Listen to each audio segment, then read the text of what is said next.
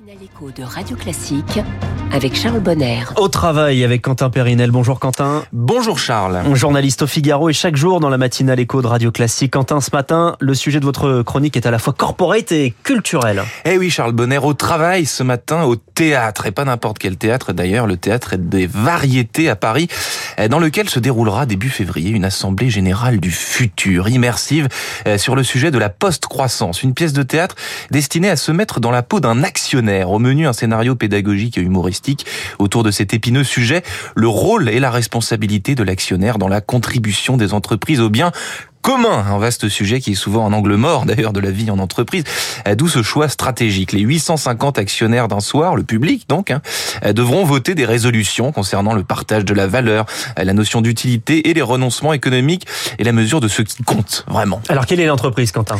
Eh ben une entreprise fictive, Charles, vous en doutez, une entreprise fictive qui s'appelle Mirliton.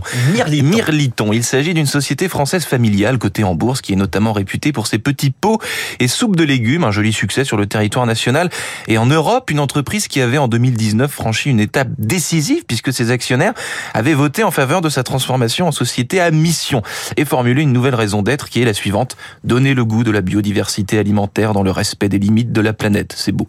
Et surtout, c'était surtout la précédente AG immersive, hein, la, la, dernière pièce de théâtre qui date de 2019. Euh, on suit donc l'évolution de cette entreprise Mirliton année après année, son cheminement, ses choix stratégiques qui reflètent notre époque, puisqu'en 2019 le statut de société à mission a été adopté par, euh, puisque depuis 2019, pardon, le statut de société à mission a été adopté par plus de 1000 entreprises en France. Et alors sur scène, qui sont les comédiens?